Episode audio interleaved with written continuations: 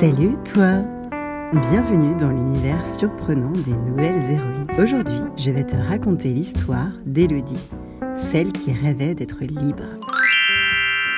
Il était une fois Élodie, une petite fille qui rêvait d'être libre. Elle grandit dans une famille aimante et heureuse avec ses deux petites sœurs. Alors que les autres enfants de son âge prononçaient leurs premiers mots, Élodie disait micro-coupure. Pourquoi? Son papa était ingénieur-chercheur et il construisait un ordinateur branché à la télévision.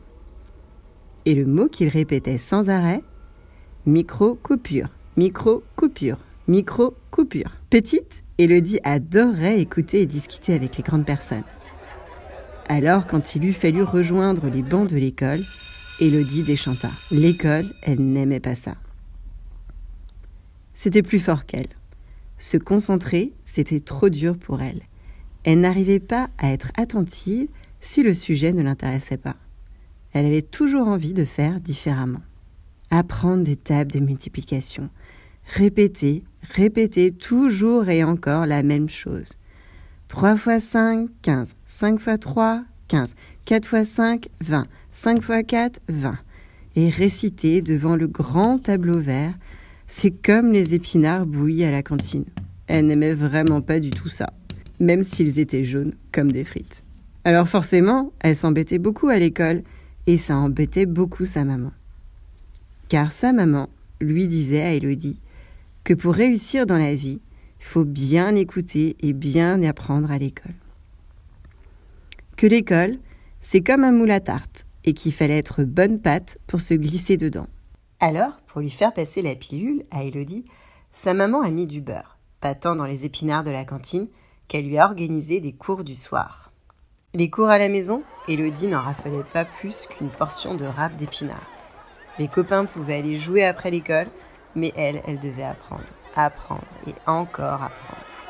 Plus grande que petite, Elodie ne se sentait pas toujours à l'aise avec les copains de la classe. Dans la cour de récré, elle préférait rester de son côté, s'isolait, loin à l'écart des autres. C'est le brave Émile qui, avec le temps, est devenu son compagnon de jeu. Un ami, Émile, de papier, qui lui racontait des histoires qu'elle dévorait de lecture. Émile, c'est Zola, mais pas Isola 2000. Et il a écrit beaucoup d'histoires. Toi qui écoutes attentivement à l'école, peut-être as-tu appris qu'Émile Zola a écrit Germinal. Une histoire de mineur, en mi mineur, pas vraiment mineur, et plutôt pas pour mineur. Et c'est vrai que pour Elodie, l'école, c'était un peu comme descendre au fond de la mine. Demande à ton grand cousin en seconde de te raconter Germinal. Je te parie au moins 3 fois 5 pièces de 20 centimes qu'il te fera sa plus belle grimace. Bref, Elodie rêvait d'une vie différente, une vie sans école. Quand elle avait ton âge, les tablettes n'étaient bien évidemment pas tactiles, et personne n'avait dessiné dessus de pommes déjà croquées ou de petits droïdes verts. Les tablettes, ça existait, mais simplement pour apprendre les multiplications ou être rabattu contre le siège du voyageur de devant dans l'avion. Et l'avion, à Elodie, ça lui faisait plaisir. Les voyages, elle en faisait beaucoup avec sa famille, et c'est vite devenu une passion pour elle de voler vers l'inconnu, découvrir ailleurs, voilà la liberté. Encore plus grande que petite, que 5 fois 3 pommes de pain, Élodie voulut être pédiatre. Être pédiatre, c'est devenir le médecin qui t'a fait les piqûres dans le bras quand tu étais petit. Mais tu t'en souviens pas, ou tu n'en as plus peur car maintenant tu es grand. Faire de la médecine, c'est pas comme jouer au docteur Maboul. Et Élodie l'a vite compris. Pour devenir médecin, c'était comme recommencer l'école depuis le CP, mais en plus dur. Bref, devenir libre commençait vraiment à trotter dans sa tête, même si elle ne savait vraiment pas ce que cela signifiait. Ce qui était sûr, c'est qu'elle savait comme Mordicus ce qui l'intéressait et ce qui ne l'intéressait pas. Et ça, c'était son super pouvoir. Encore fallait-il maintenant que les grandes personnes trouvent cette idée super. Pas de demi-mesure de farine avec elle, elle savait exactement ce qu'elle voulait. Et puis un jour, l'école a fini.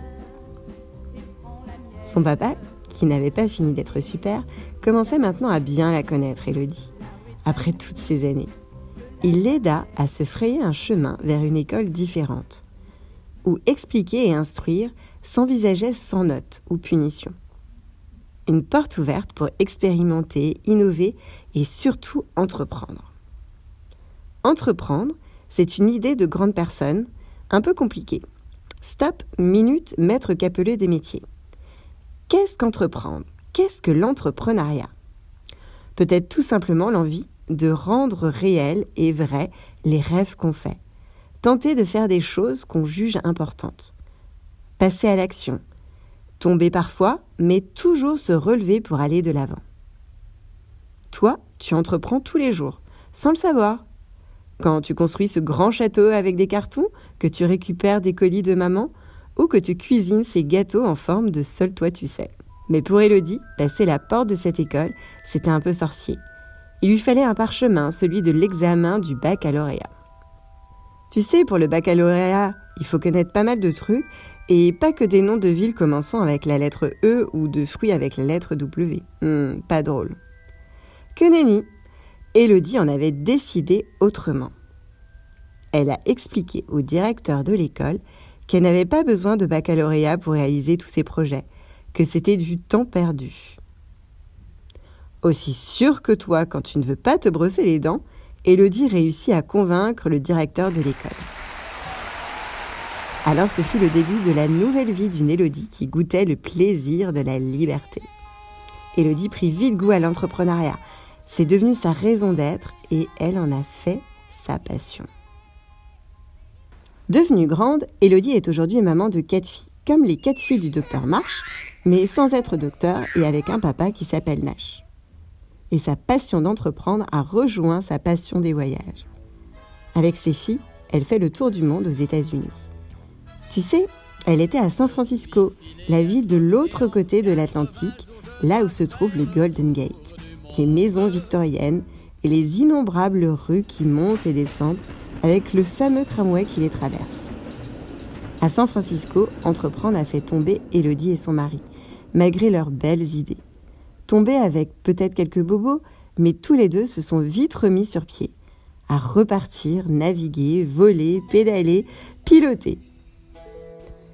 Le prochain rêve d'Elodie S'installer en Asie avec ses filles et son mari et on a déjà hâte qu'elle nous transporte avec elle de l'autre côté du globe.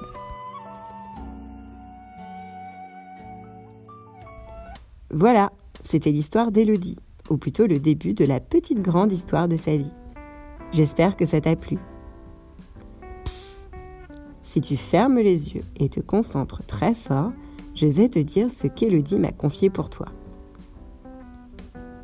Entraîne ton cerveau tous les jours à imaginer ton rêve. Tu peux le dessiner, l'écrire, en faire un film dans ta tête, ce qui pourrait le rendre encore plus réel à tes yeux. Tu n'as personne d'autre à convaincre que ton cerveau et tu verras, à force de persévérance, ton rêve va devenir réalité. Si tu as aimé cet épisode, tu peux demander à ton papa ou à ta maman de mettre 5 étoiles et un commentaire sur Apple Podcast. Et j'ai un petit jeu pour toi. Et si tu dessinais ton rêve et tu me l'envoyais pour que je le transmette à Elodie Cap?